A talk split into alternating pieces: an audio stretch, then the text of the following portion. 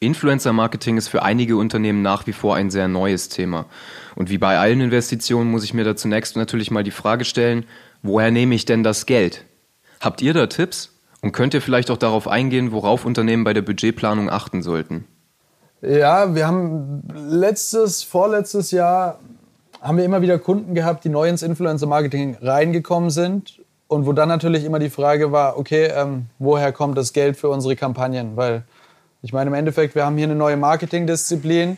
Die Unternehmen haben aber keinen neuen Geldtopf für die neue Marketingdisziplin. Demnach äh, müssen Gelder umgeschiftet werden.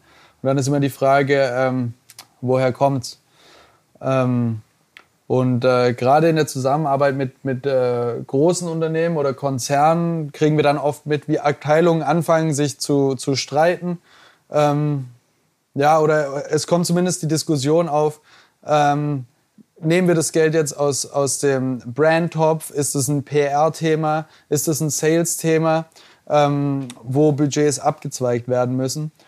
Und ähm, da haben wir mit mehreren Unternehmen eine ganz, ganz gute Schule durchlaufen und haben einfach gesagt, wieder am Anfang muss, muss klar sein, was ist das Ziel der Geschichte.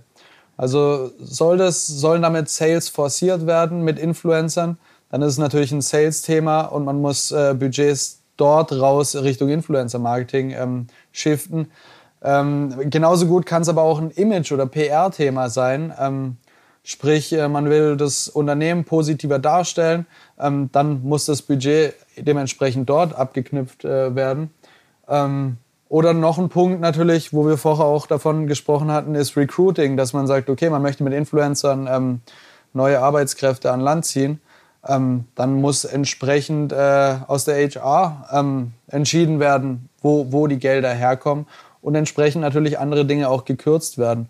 Und da wäre, denke ich mal, unsere Empfehlung auch einfach, sich ein Ziel vorzunehmen, dann dementsprechend Budgets umzuschichten und dann nach einem Jahr oder einen Case aufzubauen und dann danach zu überprüfen, alles klar, konnte dieser Influencer-Case seine Ziele wie möglich besser ähm, erreichen wie ähm, die Maßnahme, die davor mit den Budgets umgesetzt wurde. So muss man an die Sache rangehen ähm, und ist im Zweifel nicht ganz einfach.